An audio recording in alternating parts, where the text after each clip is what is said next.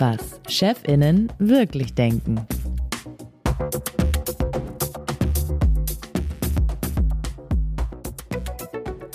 Hallo und herzlich willkommen aus unserem gemütlichen Podcast-Studio. Es ist ein ziemlich nasser Tag heute in Berlin. Wir nähern uns Weihnachten und passenderweise sprechen wir heute auch über Familien, könnte man sagen. Mir gegenüber sitzt Moritz Müller-Wirth, er ist der stellvertretende Chefredakteur der Zeit. Hallo Moritz. Leonie, hallo. Und ich bin Leonie Seifert, ich bin die stellvertretende Chefredakteurin von Zeit Online. Und hier geht es immer um Probleme, die nur Führungskräfte haben. Und idealerweise verstehen aber Sie, liebe Zuhörerinnen und Zuhörer, also zumindest die angestellten Menschen unter Ihnen, dabei ein bisschen besser, wie man die eigenen Chefs führt. Und versteht. Ja, wenn man das will. Interessant, wäre mal ein neues Podcast-Thema. Unser heutiger Gast ist Chef, aber ist vor allem auch als Chef Sohn. Und wie wir gerade im Vorgespräch geklärt haben, ist er auch Cousin und Bruder. Das ist jetzt ein beachtlicher Cliffhanger. Vor zweieinhalb Jahren übernahm er nämlich 31 Jahre alt die Nachfolge seines Vaters Raimund Wilhelmi als Geschäftsführer und Gesellschafter der Buchinger Klinik Wilhelmi. Dieser hat als Enkel des Gründers, also der Vater, 34 Jahre lang die Geschichte der Fastenklinik geführt. Auf der Homepage des Unternehmens heißt es dazu stolz, die Leitung der renommierten Fastenklinik geht damit in die vierte Familiengeneration über. Herzlich willkommen, Leonhard Wilhelmi. Vielen Dank für die Einladung. Wir wollen heute hier nicht über Sinn und Unsinn des Fastens oder des Heilfastens in der Buchinger Klinik oder sonst wo sprechen. Das wäre gewiss ein Podcast füllendes und zumal kontroverses Thema. Sondern, regelmäßige Hörer wissen es, wollen wir über das Chefsein unseres Gastes reden. In diesem Fall, ich hatte es schon angedeutet, geht es um das Chefsein als Nachfolger in einem Familienunternehmen das inzwischen 550 Mitarbeitende beschäftigt an zwei Standorten. Einmal in Überlingen, da sind Sie zu Hause, Herr Wilhelmi, und dann auch in Marbella, wo Ihr Bruder und Ihre Cousine, so ist es, die Klinik gemeinsam leiten. Herr Wilhelmi, wie oft haben Sie im ersten Jahr Ihres Amtsantritts den Satz gehört, grüßen Sie bitte Ihren Herrn Vater? ja, den höre ich sogar immer noch, äh, regelmäßig. Äh, von daher ja, natürlich äh, unbestritten immer noch eine große Präsenz im Haus und ähm, viele unserer Stammgäste äh, freuen sich natürlich auch immer, wenn sie ihn sehen. Äh, Gleiches gilt natürlich auch für meine Mutter. Äh, von daher. Die äh, medizinische Leiterin dieser genau, Klinik die ist, ja. Medizinische bzw. die Forschung, Forschungseinheit der Klinik leitet. Und ähm, genau, das heißt, die sowohl die Stammgäste kennen meine Eltern sehr lange, aber viele kennen natürlich auch mich äh, sehr lange. Von daher ist es auch häufig so, dass wir äh, die Gäste gemeinsam begrüßen. Also es gibt ja gewisse Sachen, die wir in der Familie noch machen. Also es ist ja nicht so, als wäre er jetzt komplett weg aus der Klinik. Und wie viele Tage die Woche ist er noch da? Punktuell, also es kommen Veranstaltungen, die er leitet. Wir machen auch äh, gemeinsame Begrüßungen und dann, klar, wenn man Stammgäste hat, die man begrüßen möchte, dann äh, ist er auch dann da und begrüßt sie und das ist dann auch ein bisschen so die schöne Familienatmosphäre, die weiterhin besteht. Es ist ja nicht so, dass äh, so ein Cut gemacht wurde und er ist jetzt dann nie wieder aufgetaucht, äh, sondern das äh, sind immer so fließende Übergänge. Das werden wir gleich vertiefen. Eine Frage noch vorab. Was befähigt einen eigentlich, eine solche Klinik als Chef zu leiten? Was muss man können und was braucht man ansonsten an äh, Skills? Also meine Eltern sagen immer, äh, es wäre ihnen schwer gefallen, die Klinik jemanden anderes zu übergeben oder sie zu verkaufen, äh, zu sehen, wie andere sie weiterführen, weil so eine Klinik, wie wir sie betreiben, äh, wir sagen immer aus Spaß, ist eine Mischung aus einem aus einer Privatklinik, einem Hotel und einem Kloster. Ähm, wir haben eine ganz bestimmte Art, äh, Patienten zu führen. Wir haben eine ganz bestimmte Art, unsere Gäste zu betreuen. Und das bedarf eben dieser besonderen familiären Atmosphäre. Und die kann natürlich jemand aus der Familie mal sehr gut äh, weiterführen. Äh, Geht es auch um das Verständnis äh, von äh, Fastenden, wie fühlen die sich, was benötigen die, aber auch gleichzeitig auch die äh, Mitarbeiterführung so zu machen, dass die Mitarbeiter auch dieses familiäre Gefühl weitergeben. Von daher, ich habe das Glück, dass ich da mit der Muttermilch erzogen wurde. Also wir sind als Kinder schon ähm, mit Naturheilkunde aufgewachsen. Wir haben gefastet. Äh, ich weiß noch, äh, bevor ich meine Weisheitszähne rausbekommen habe, habe ich gefastet und war eine Woche früher auf den Skiern, als der Zahnarzt gedacht hatte. Wir haben natürlich auch in dem Haus gelebt äh, und haben gesehen, wie Patienten ein- und ausgingen. Das heißt, wir haben es erlernt, wie man sich um Leute kümmert und diese besondere Atmosphäre herstellt. Und ähm, wir haben aber auch in der Familie festgehalten, was man sonst mitbringen muss, äh, um Verantwortung zu übernehmen, eine Geschäftsführung zu übernehmen, mit vielen Mitarbeitern, mit viel Personalverantwortung. Und da haben wir für uns festgelegt, dass es einen gewissen akademischen Grad geben muss. Ähm, wir haben auch festgehalten, dass wir ähm, Erfahrungen in fremden Unternehmen machen müssen, dass wir einmal befördert werden müssten. Also wir haben so gewisse Regeln. Befördert im eigenen Unternehmen dann oder Nein, im im, Fremden. im, im Fremden. Denn Sie, ja, genau. Wir kommen drauf. Sie haben ja nicht als Genau, ja. Geschäftsführer äh, in der Klinik angefangen. Genau. Und Sie wohnen bis heute alle in, in der Fastenklinik? Nein, nein, nein. Ich wohne äh, ganz in der Nähe. Also wir wohnen in Laufdistanz. Also früher bin ich immer von Köln nach Düsseldorf gependelt. Äh, jetzt laufe ich äh, fünf Minuten rüber und bin äh, in der Klinik. Also wir, wir wohnen in der Nähe, weil wir sind natürlich auch viel dort und auch am Wochenende und auch mal abends, wenn äh, Spätanreise kommt, die wir noch begrüßen müssen. Deswegen gucken wir, dass wir immer in der Nähe wohnen, ja. Das Führungszeugnis. Wir möchten Sie jetzt ein bisschen als Chef kennenlernen und deshalb lese ich Ihnen ähm, elf Sätze vor, sind es, genau. Ähm, und Sie müssen auf einer Skala von 1 bis 10 bitte äh, sagen, wie sehr diese Aussage auf Sie zutrifft. 1 gar nicht, 10 total. Sie sind gerne derjenige, der die Entscheidungen trifft. Acht, Als Führungskraft machen Sie täglich Ansagen. mm, sieben, Sie sind für Ihre Mitarbeitenden immer erreichbar. äh, neun, Ihre Mitarbeiterinnen und Mitarbeiter haben nach einem Gespräch mit Ihnen meistens bessere Laune als vorher. Ja, eine sieben. Okay, aber das ist doch eine ganz gute Bilanz, wenn die da alle strahlend rausgehen. äh, Sie werden nie laut. Mm, ja, sechs. Heißt das, die Stimme kann schon lauter werden oder meinen Sie damit Deutlichkeit? Deutlichkeit. Also ich bin, mache gerne klare Ansagen. Also schreien tue ich nicht, aber ich äh, bin schon verbindlich auch. Bei Bewerbungen ist der erste Eindruck, den Sie von einer Kandidatin haben, entscheidend. Acht. Teilzeit ist ein gutes Modell, Ja, fünf, sechs. muss man sagen. Ne? Mitarbeitende können gut einschätzen, was sie von ihnen wollen und was nicht. Also falsch betont, was sie von ihnen wollen und was nicht. Mm, ja, sieben. Wenn ein Mitarbeiter oder eine Mitarbeiterin einen Fehler zum dritten Mal macht, reicht es ihnen. Mm, nein, also dann nimmt man sich nochmal die Zeit. Äh, also ich würde sagen drei. Ja. Erklärt nochmal, also äh, manche Sachen sind auch komplex. Also ich bin eher jemand, der öfters äh, Sachen erklärt. Äh, wenn ich aber das Gefühl habe, dass es nicht wirklich äh, sich setzt, dann irgendwann muss man vielleicht mit der Person mal sprechen. Wenn jemand sagt, das war schon immer so, sind sie genervt. Nein, sonst wäre ich im falschen äh, Beruf. also zwei. Okay. Ähm, ich bin gespannt. Vielleicht reden wir gleich noch über, das war schon immer so. Sie lieben Veränderungen. Ja, neun. Interessanter Widerspruch zwischen den letzten beiden Fragen. Das ist äh, eine kleine Vorlage jetzt für, unseren, für unser Thema. Genau. Ähm, also, Sie haben die Fastenklinik vor vier Jahren übernommen von Ihrem Vater. Was würden Sie sagen, wenn Sie jetzt auf die letzte Zeit zurückblicken? Haben, machen Sie komplett anders als er? Äh, komplett anders. Äh, Kommunikation sicher ganz anders. Also wir kommunizieren jetzt äh, ja, auf verschiedenen Ebenen. Also wir haben auch äh, andere Team-Meeting-Strukturen eingeführt. Dann zum Beispiel auch die, ähm, wie wir miteinander, also ich habe vorher gehört, äh, dass das Thema Du und das Thema Sie äh, angesprochen wurde. Das heißt, wir, also wir haben jetzt eine ganz andere Kommunikationsstruktur als früher.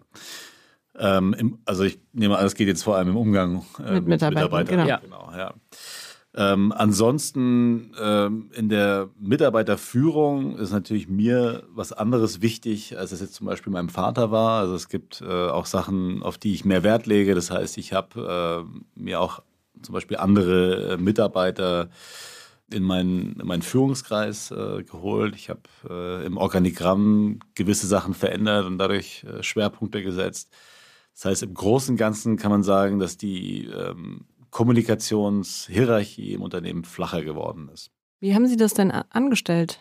Also war, haben Sie von heute auf morgen gesagt, so hier bin ich und jetzt duzen wir uns alle oder wie war Also ich habe das Duzen äh, angefangen, weil ich, ich kannte das aus den Berufen, die ich vorher hatte, dass das ganz normal war, habe dann relativ schnell festgestellt, dass das vielleicht doch nicht ganz so gut ist und jetzt habe ich eine Regel, dass ich bis zum Ende der Probezeit sieze und danach allen das Du anbiete. Mich interessiert noch diese Kommunikation. Sie haben, das können die Hörerinnen und Hörer nicht sehen, Sie haben dann Handbewegungen gemacht, die so auf Handy ähm, hingedeutet haben. Also ist das einerseits eine atmosphärische Veränderung oder eine strukturelle, andererseits aber vielleicht auch einfach eine technische auch, dass sie umgestellt haben auf, sagen wir mal, Slack oder genau, WhatsApp ja. oder so? Ja, WhatsApp, Slack. Äh, wir haben klar auch die ganzen äh, Microsoft Services, die wir jetzt nutzen.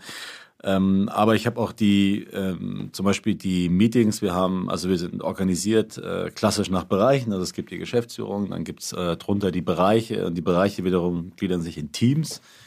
Ähm, und ich habe aus äh, den, aus, aus zwei großen Bereichen habe ich, ähm, habe ich sozusagen zwei weitere gemacht und habe die Bereichsleiter-Sitzung äh, wöchentlich eingeführt und habe auch so eine Kommunikationsebene, dass jeder einmal aus seinen Bereichen erzählt, wie es gerade läuft, äh, was er braucht, äh, was wichtig ist, äh, wie man sich gegenseitig unterstützen kann. Einmal die Woche oder wie? Einmal die Woche, mhm. ja. Das ist ein relativ großes Treffen und viele Leute, die eigentlich auch eingebunden sind, operativ. Ähm, aber dadurch fließen im Prinzip die Informationen viel freier. Man, man weiß einfach auch viel mehr Bescheid, was der andere macht.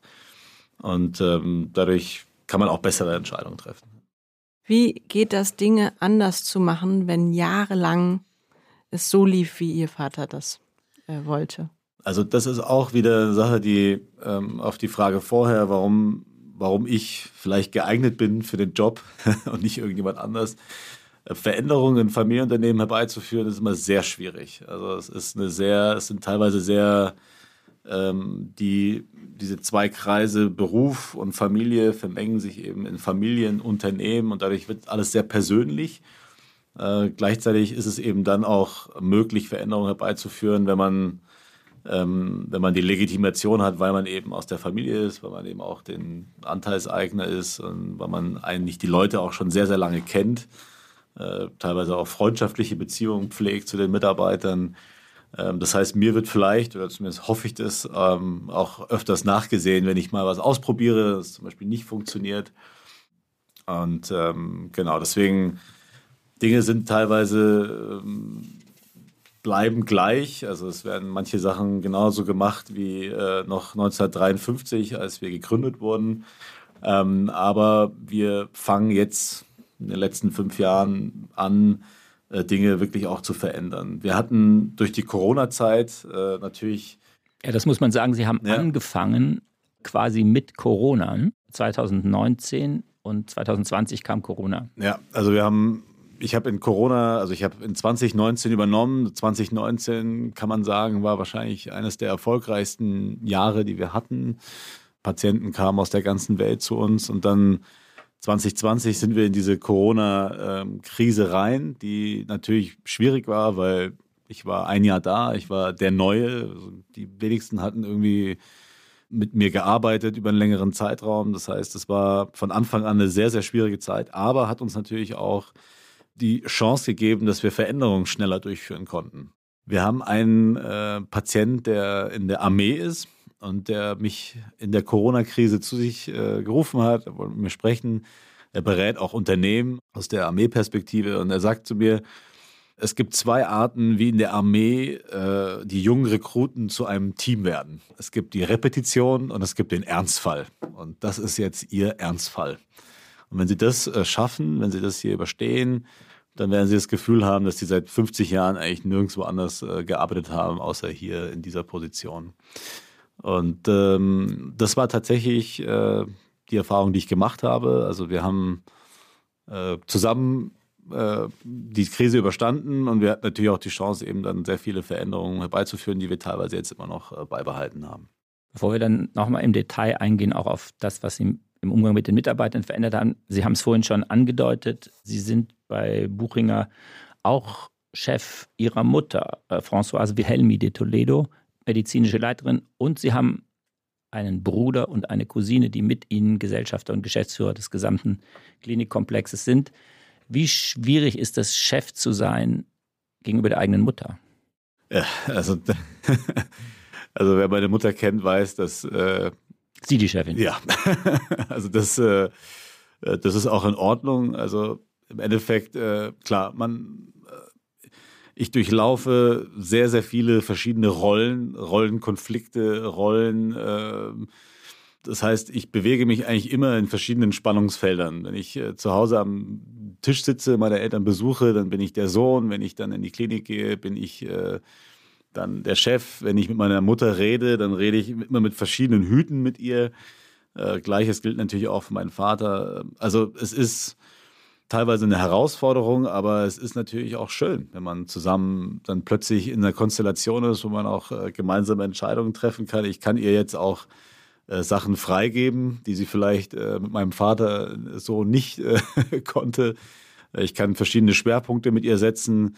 Aber wenn ich nicht flexibel wäre in diesem Rollenkonflikt, dann wäre ich tatsächlich auch nicht im richtigen Beruf, weil das ist die Voraussetzung für erfolgreiches Familienunternehmen, Unternehmertum, äh, dass man eben äh, ständig, also meine Frau, ähm, die nicht in einem Familienunternehmen groß geworden ist, die sagt manchmal zu mir, also ich weiß nicht, wie du das machst. Ja. Tagsüber gibt es mal irgendwie ein Termin, der mal laut wird und abends sitzen wir dann zusammen beim Abendessen und das ist wunderbar. Und das ist, glaube ich, auch das Geheimnis.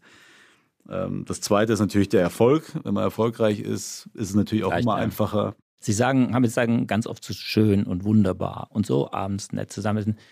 Können Sie sich an zwei Situationen erinnern, gerade jetzt im Umgang mit der Familie, also Vater oder und Mutter, von denen Sie erzählen können und wo Sie sagen, das war echt nicht schön jetzt? Sie meinen jetzt im Arbeitskontext? Ja, im Arbeitskontext. naja, also es gibt natürlich immer Momente, wo, also man muss sich das so vorstellen, wenn man in einem Familienunternehmen arbeitet, wo die engsten Mitarbeiter, die ich auch habe, äh, über teilweise 20 Jahre mit dem Vater oder 20 Jahre mit der Mutter gearbeitet haben, dann passiert natürlich ganz oft, dass man zusammensitzt und automatisch dann der Fokus so, ohne dass man äh, irgendwas sagt, aber die, die das Gravitationszentrum verschiebt sich natürlich immer wieder auch in Richtung, äh, in dem Fall der Eltern, weil die natürlich einfach jahrelang äh, die Bezugspersonen waren, ja. Und ähm, da gab es am Anfang natürlich klar, so man muss ja sich positionieren, man muss, im, man muss in seiner Position auch dann sich festigen. Und da gab es durchaus die ein oder andere Situation, wo man äh, äh, dann auch in Frage gestellt wurde. Und, äh, Von wem? Ja, von, von teilweise von Situationen, wo eine Entscheidung getroffen werden musste und ähm, wo ich mich dann auch durchsetzen musste, dass ich äh, jetzt in meiner Position bin. Und äh, es ging teilweise um Einstellungen oder es ging teilweise um äh, ja, Entscheidungen auch zum Beispiel, wie man äh, einen Text verfasst, der, der auf die Website geht. Äh, das sind eher so Kleinigkeiten. Aber im Großen und Ganzen ist bei uns eigentlich äh, bis jetzt alles sehr harmonisch verlaufen. Und wenn sowas passiert, dann ist ja völlig klar, dass das passiert. Mhm. Sitzt man dann abends trotzdem nett ja. beim Abendessen zusammen oder gibt es dann da, wie es in Familien ja manchmal auch ist, sagt man, okay, jetzt reden wir mal lieber einen Tag nicht, bis es verraucht ist. Gut, das gibt es natürlich, ja, dass man mal die Gemüter abkühlen lässt, aber ähm, eigentlich nicht. Also bei uns nicht. Wir können das ganz gut trennen. Äh, und äh, wir haben zum Beispiel ähm, als Teil der Nachfolgesituation im ersten Jahr hatten wir einen Coach, der uns begleitet hat. Das heißt, wir wussten immer, wenn ein Konflikt da war, dann konnte man den zu Rate ziehen. Der hat einen dann auch gut durchmoderiert. Äh, und wir haben, ich weiß nicht, ob ich das erwähnt habe, wir haben einen Nachfolgeprozess gestartet, wo wir drei Jahre, bevor wir überhaupt ins Unternehmen rein sind, uns regelmäßig getroffen haben und Themen diskutiert haben. Ähm, Sie drei, also Ihr ganze Bruder Familie. Viktor und die Cousine Katharina oder mit der Mutter und dem Vater auch? Die ganze Familie hat sich getroffen, ähm, also alle Gesellschafter der, der, der, Kliniken. Und wir haben mit einem Coach, äh, also einer Coachin, ähm, die, die Familiencoachin war das, oder? Das war die Kirsten Baus. Ich dachte es mir. Ja. Ähm, genau, und die hat äh, uns im Prinzip dann, ähm, also das Institut war die Person war eine andere, aber wir haben mit ihr dann im Prinzip eigentlich alle Konflikte, die mal aufkommen könnten, mal durchexerziert. Das Ziel war es eben, eine Familiencharter zu schreiben. Die haben wir auch geschrieben und äh, das heißt, wir haben eigentlich viele Konflikte im Vorfeld schon geübt. Ich sage immer, wir haben Vokabeln gelernt, äh, die uns dann im Praxisfall äh, tatsächlich dann hilfreich sind. Sagen Sie mal die wichtigste Vokabel rückblickend oder eine wichtige? Also das, was immer hilft, ist so, sich so diese, diese Bewusstheit äh, zu schaffen, wenn Konflikte kommen. Also warum bin ich jetzt äh, gerade irgendwie aktiviert oder warum reagiere ich so, wie ich reagiere? Ähm, und dann letztendlich, wie kann ich dann diesen Konflikt äh, führen mit meinem Bruder, meinem Vater, meiner, meiner Cousine, ohne dass wir uns jetzt da irgendwie in die Haare kriegen. Und das ist äh, da haben wir so einen ganz klaren Prozess. Wir haben auch dann zwei Coaches, die wir immer mal wieder anrufen, äh, wenn wir einen Konflikt haben, wir uns dann zu dritt äh, darüber unterhalten und dann geht es eigentlich relativ schnell. Und was war der letzte Konflikt? das ist eine gute Frage. Also wir hatten im, im ersten und vielleicht im zweiten Jahr haben wir häufig mit, äh, mit ihm gesprochen. Äh, da ging es dann einfach ganz klar darum, wie, wie stelle ich mein Team auf, also welche Personen nehme ich mir in meinen engeren Führungszirkel, ähm, was passiert dann mit anderen Mitarbeitern, wie gehen wir letztendlich auch, ähm, das waren eher Entscheidungen auf operativer Basis, also zum Beispiel bei uns in der Medizin, welchen Fokus legen wir in gewissen diagnostischen äh, Verfahren. Äh, da ging es dann darum, neue Verfahren einzuführen, die vielleicht ein bisschen moderner waren. Und was war dann der Konflikt? Konflikt war tatsächlich, wen man in dieser Entscheidungsfindung zu Rate zieht. Also ab wann treffe ich Entscheidungen alleine, ab wann treffe ich die mit äh, meinen Eltern. Ja, und äh, das war vielleicht am Anfang ein bisschen kontrovers. Und es gibt immer noch Entscheidungen, die Sie, so wie Sie das jetzt mit den, mit den Coaches gemeinsam äh, besprochen haben, die Sie gemeinsam dann treffen mit den Eltern. Genau, sehr viele. Also meine Mutter ist ja noch ähm, sehr aktiv in der Forschung. Also sie ist ja äh, bis dieses Jahr noch Forschungsleiterin. Dieses Jahr gibt sie ja die äh, operative Führung ab. Mein Vater ist natürlich im Beirat äh, sehr aktiv. Wir haben eine sehr klare Beiratssatzung, die wirklich äh, sehr detailliert auch regelt, was wir machen dürfen und was wir mit dem Beirat besprechen müssen. Und das hat sich aber dann auch über die letzten Jahre dann, sag ich mal, in so einer Art, äh, wir konsultieren sozusagen den Beirat jetzt nicht mehr für jeden einzelnen Punkt, den wir damals aufgeschrieben haben, sondern wir haben so ein bisschen so eine Art miteinander zu arbeiten äh, gewonnen. Und jetzt ist es ein sehr konstruktives Zusammenarbeiten. Äh, wir treffen uns einmal im Quartal mit dem Beirat. Das klingt aber nach so ein bisschen Ausdehnung im Laufe der letzten Jahre, oder? Weil war die Be der Beirat, also im ersten Teil, als Sie jetzt den Beirat beschrieben haben, wirkte es so ein bisschen wie so eine Mauer. Ähm, und haben Sie die ein bisschen verschoben oder mussten Sie die ein bisschen verschieben, um ein bisschen selbst freier zu werden? Also am Anfang war es tatsächlich so, dass wir nicht so genau wussten, wie, wie wird das jetzt äh, in dem Arbeiten. Aber wir haben jetzt tatsächlich, äh, freuen wir uns auch sehr auf die Zusammenarbeit. Wir durften natürlich auch äh, ein Beiratsmitglied stellen, was natürlich dann. Wir ist jetzt nochmal wer? Also die Geschäftsführung der ja. Kliniken. Und somit, die junge Generation. Genau, ja. Und somit haben wir jetzt auch jemanden, der der uns da ähm, ja, der uns ein bisschen vertritt oder ein bisschen die Ideen reinbringt, äh, die wir wollen. Ach, Sie waren vorher gar nicht vertreten im Beirat? Wir sind keine Beiräte. Also wir sind ja Teil, also wir. Okay, das heißt, da wurde über Ihre Entscheidungen entschieden, ohne dass Sie. Genau. Ja. ja. Okay. Ich habe im Handelsblatt gefunden, ich will eine zwölfte Frageskala noch hinzufügen. Ich habe im Handelsblatt gefunden, dass Ihr Vater im Moment der Übergabe gesagt hat, er hat einen frischen Blick und wird sicherlich neue Impulse setzen. Wie schwer ist Ihrem Vater dieser Satz gefallen zwischen 0 und 10? ähm, also ich glaube, er, kennt mich sehr gut, deswegen wusste er auch, was auf ihn, was auf ihn zukommt. Ähm, und ähm, da er selber mal in der Situation war, dass er dieses Unternehmen übernommen hat, weiß er zum einen, was notwendig ist, damit das Unternehmen erfolgreich bleibt. Und zum anderen war das vielleicht auch ein Stück weit äh, ein Wunsch von ihm, dass ein bisschen frische Impulse gesetzt werden, dass mal ein bisschen äh, neue, neue Sachen ausprobiert werden. Von daher, ich glaube nicht, dass es ihm sehr schwer gefallen ist. Ich glaube, vielleicht ist ihm die ein oder andere Idee, die ich dann umgesetzt habe, vielleicht ein bisschen schwer gefallen, ja. Zurück zu, den, zu Ihrem Verhältnis zu Ihren Mitarbeitenden. Ich habe gelesen, einige dieser Mitarbeitenden kennen Sie seitdem Sie oder schon seit Ihrer Kindheit. Und nun werden Sie zum Chef dieser, dieser Menschen, die irgendwie den sehr kleinen Leonard vor Augen noch haben. Wie haben Sie sich das erarbeitet? Wie haben Sie, also man kann sich ja nicht einfach so einen anderen Hut aufziehen und dann ist man plötzlich der Chef von denen.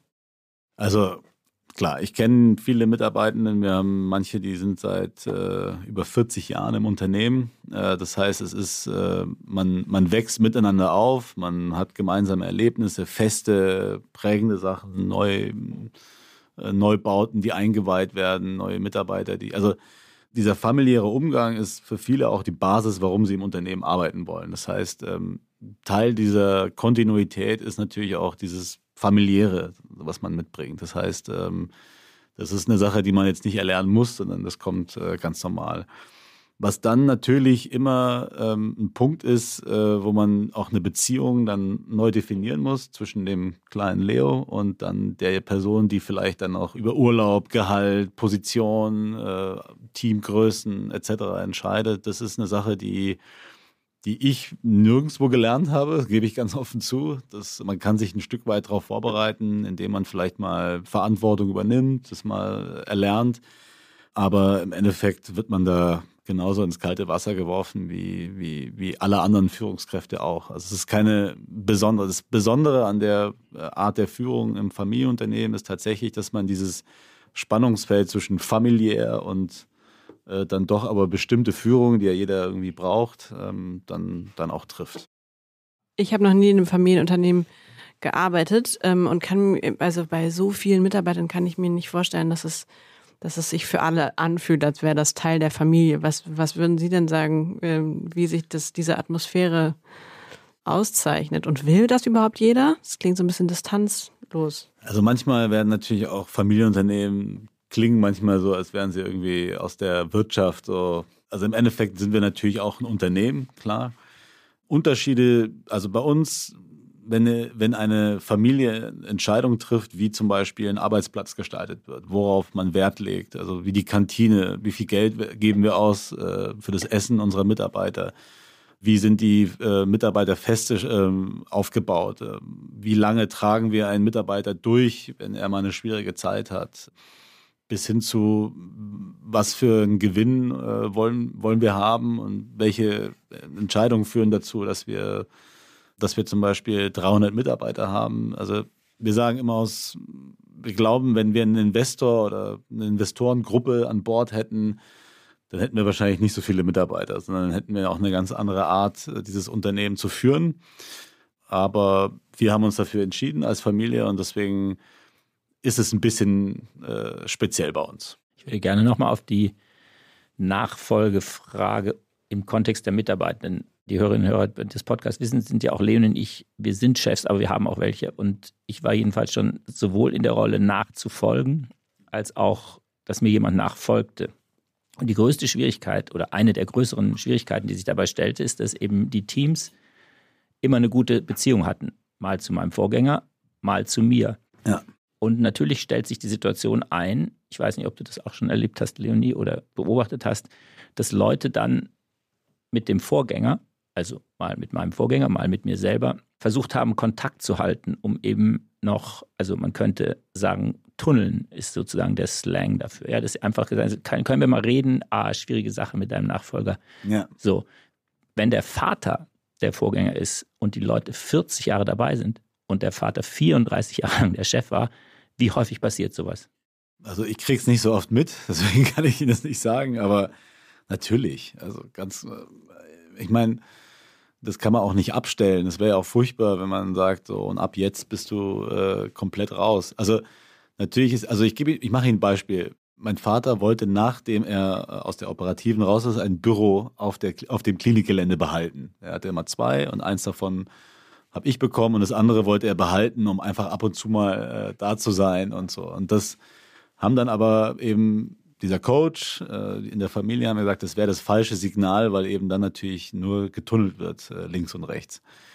Aber im Prinzip so ein, so ein Austausch, also mein Vater ist auch sehr diplomatisch mit mir und gibt mir natürlich dann auch ab und zu mal einen Hinweis und sagt, hm, guck doch halt. Super Situation, oder? Ich habe damit kein Problem. Also ich finde es eher. Dass er dann doch mehr weiß als sie und oh, hm. Naja, also es wäre ja schlimm, wenn er es nicht. Äh, Wenn er es nicht sagen würde, wäre natürlich noch Ja, schlimmer. genau, ja. Ja. Nein, Aber so also- richtig angenehm kann ich, stelle ich mir das nicht vor, wenn man das Gefühl hat, naja, Ja, das sehe ich nicht so. Okay. Also das, äh, vielleicht bin ich da auch anders. Vielleicht ist deswegen unsere Familie auch so harmonisch.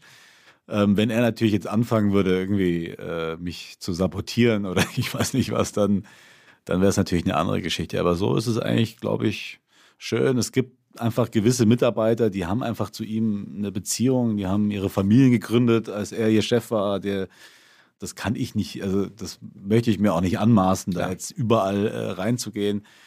Natürlich baue ich mir natürlich meine eigenen Beziehungen auf, muss ich auch. Ich muss ja auch junge Leute fürs Unternehmen begeistern und dann wird es ein, Übergang und ja. Und mussten Sie jemals den Satz sagen, ähm, liebe Mitarbeiterin, ich bin jetzt halt dein Chef? Nein, also bis jetzt ist das noch nicht äh, passiert. Also musste ich nicht. Äh, wir haben natürlich auch nicht die Situation gehabt. Vielleicht wäre das was anderes gewesen, wenn wir jetzt irgendwie eine Krise, also anders als Corona, die ja von außen verursacht wurde. Aber ansonsten ist sowas noch nie passiert. Sie haben ganz am Anfang des Gesprächs erzählt, dass Sie ähm, viele Dinge ausprobieren und manche müssen Sie auch einfach feststellen, funktioniert nicht und dann seien die Mitarbeiter äh, gnädig oder würden das, das dann auch mal mitmachen. Was sind das für, für so, äh, also wenn wir jetzt auf über Führungsstil, Führungsfragen sprechen, für Dinge, die Sie ausprobiert haben und die dann auch einfach mal nicht funktioniert haben? Also in der Personalführung gibt es, also wie gesagt, ich habe manchmal am Anfang äh, versucht, zu schnell meinen eigenen Stil reinzubringen. Also die Leute geduzt. Äh, wir haben auch in der Kleiderordnung was verändert und was denn, was denn? also wir haben äh, Krawatte noch und ich habe dann gesagt, Krawatte ist jetzt äh, vorbei. ich habe jetzt äh, äh, auch bei manchen Bereichen gesagt, äh, der Marketing, das Marketing kann zum Beispiel auch Turnschuhe tragen oder und das war vielleicht am Anfang ein bisschen zu schnell. Die Manche- wollten gar keine Turnschuhe tragen. die wollten schon, äh, aber die, dann wurde das so ein bisschen einfach, das war einfach dann zu schnell zu sagen, äh, ab jetzt äh, duzen wir uns alle und manche sind halt einfach noch in der Sie-Kultur groß geworden und dann ist der neue Chef äh, jünger und duzt ein und man muss es irgendwie akzeptieren und das ist irgendwie ein bisschen ist ja auch schrecklich, geduzt zu werden, wenn man das gar nicht will. Ja, und deswegen, es ist immer am Anfang, wenn man ein Familienunternehmen übernimmt, ist man immer eigentlich mandatiert, äh, wie mein Vater eben gesagt hat, mit einem frischen Blick reinzugehen und so Dinge ein bisschen anzutreiben. Aber gleichzeitig muss man auch aufpassen, dass man eben die Kultur mitnimmt, dass man die Mitarbeiter mitnimmt. Und äh, deswegen gab es an der einen oder anderen Stelle mal ein Vor und Zurück. Aber es ist auch okay, weil manchmal hat man sich dann auch in der Mitte quasi äh, gefestigt. Das Wichtigste war eigentlich, dass man so ein bisschen auch so ein, so ein, so ein Klima schafft, auch unter den Mitarbeitern, dass man Dinge auch versuchen kann. Ja, dass man, äh, dass man nicht gleich äh, Kopf kleiner gemacht wird, wenn was nicht funktioniert, sondern dass eben auch mal neue Führungsstile ausprobiert werden können, neue Formate, dass man zum Beispiel auch äh, manche Abteilungen ins Homeoffice schickt, äh, dass man über Microsoft Teams dann auch äh, Meetings macht, äh, dass man sich über WhatsApp organisiert, dass man vielleicht ein bisschen freier arbeiten kann. Also all diese Dinge, die waren am Anfang gleich da und mussten sich vielleicht ein bisschen über die Zeit dann auch erst eingewöhnen. Sind Ihnen auf diesem Weg, den Sie gerade, finde ich, sehr anschaulich beschrieben haben, auch Mitarbeitende abhanden gekommen, um es mal neutral zu formulieren? Ja, es gibt doch den einen oder anderen, der sich, äh, der gesagt hat, das entspricht jetzt nicht mehr. Es ist ja ganz normal, wenn man was übernimmt, was Funktionierendes übernimmt und dann gibt es den einen oder anderen, der dann sagt, okay, das ist jetzt nicht der Weg, den ich äh, gerne gegangen wäre und äh, ich trete jetzt aus. Das ist aber verhältnismäßig wenig passiert, Gott sei Dank. Eine Sache, die zum Beispiel äh, lustig war, oder wenn man gerade über Personalthemen, die engen Mitarbeiter meiner Eltern haben teilweise mich auch so als, also ich hatte Schwierigkeiten, sehr, sehr enge Mitarbeiter ähm, meiner Eltern dann, das, als ich aus der Rolle des Sohns in die Rolle des Chefs rein bin, das war für manche nicht einfach, weil sie mich jahrelang eben kannten als ähm, und ähm, aber im Großen und Ganzen hat es gut funktioniert. Und haben Sie das auch mal offen dann mit denen besprochen? Ja, aber das ist eine Sache, die, die, die kann man auch nicht so gut besprechen dann, ja. Und sind es eher die Jüngeren oder die Älteren, die sich schwer tun mit Veränderungen?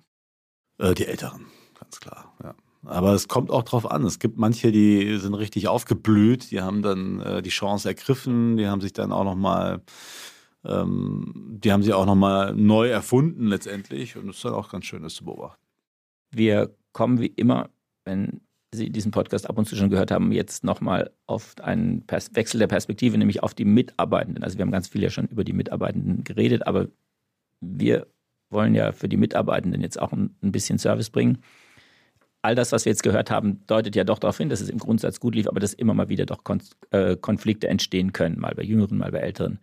Würden Sie sagen, jetzt verallgemeinert, es ist richtig, das schnell anzusprechen gegenüber einem Sohn, der zum Chef geworden ist?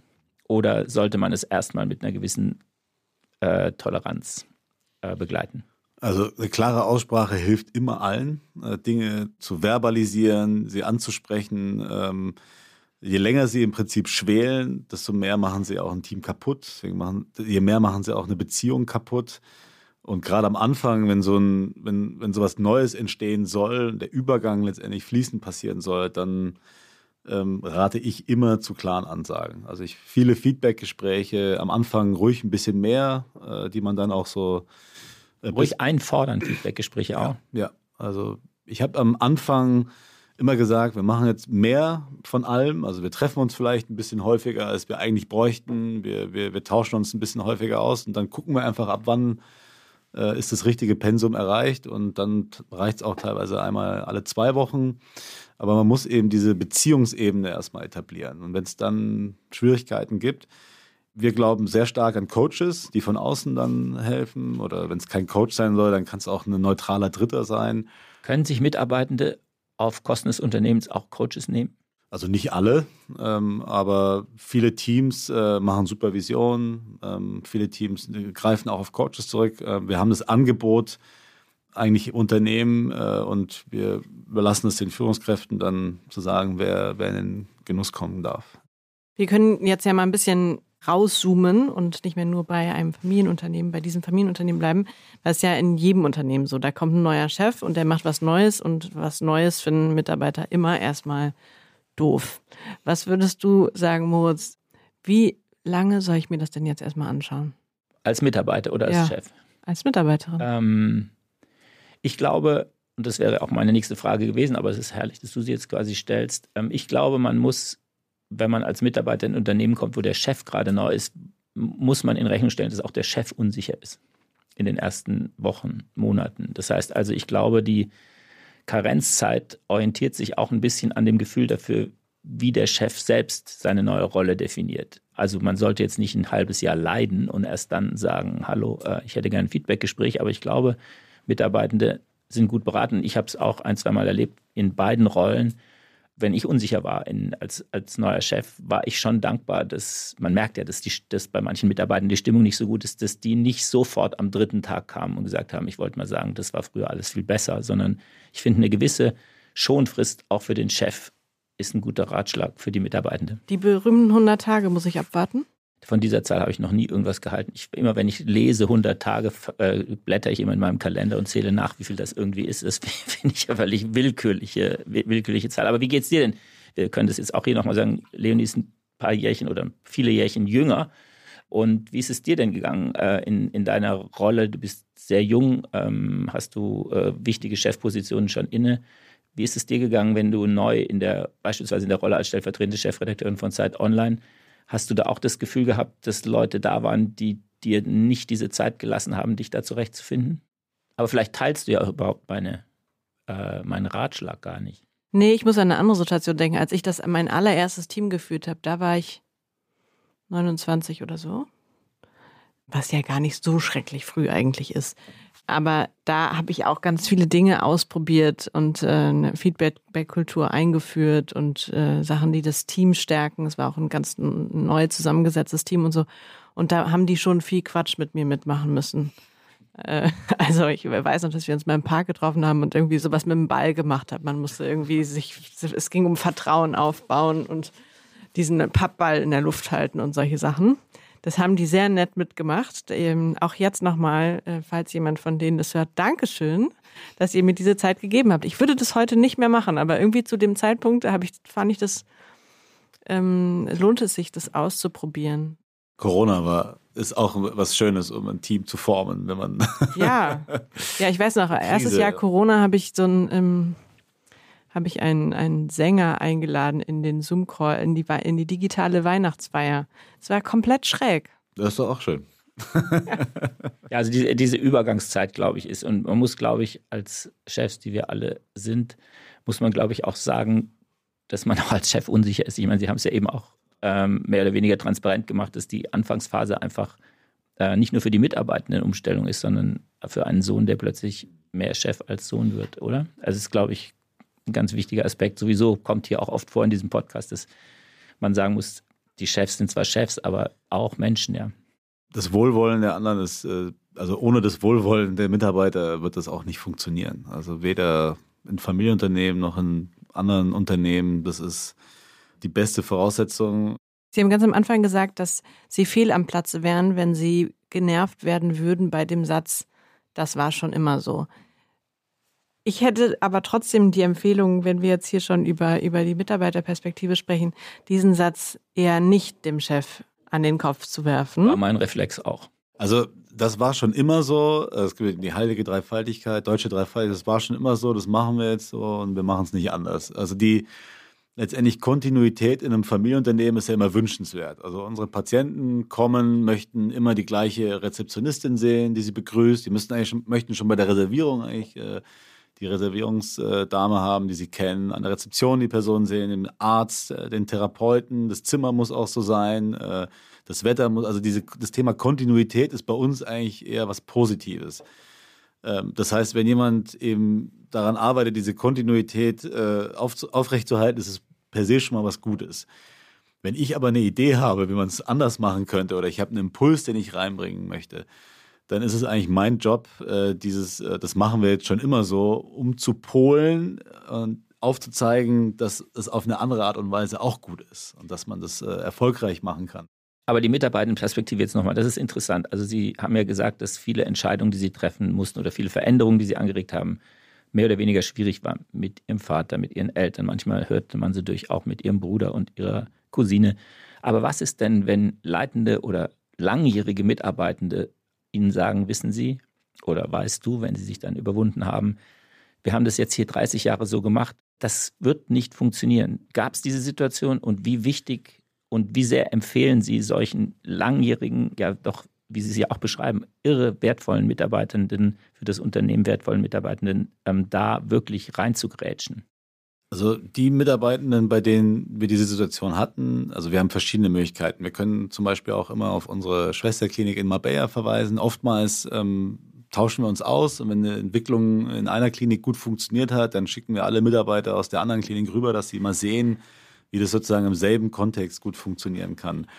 Was wir jetzt auch mittlerweile machen, ist, ähm, mittlerweile kennen uns natürlich auch unsere Mitarbeiter. Die haben auch verstanden, okay. Ich meine jetzt, wenn die zu ich wollte, muss nochmal zurückkommen zu der Frage, wenn jetzt Mitarbeitende, aus deren Perspektive wir uns jetzt zum Schluss unterhalten, wirklich das Gefühl haben, aus Liebe zum Unternehmen, da macht der neue Chef wirklich was falsch? Welche Chance sollen die das artikulieren? Natürlich. Und welche Chance haben die, dass sie dann nicht nur auf ihren Vater und ihren Bruder und ihre Cousine hören, sondern auch auf diese Mitarbeitenden?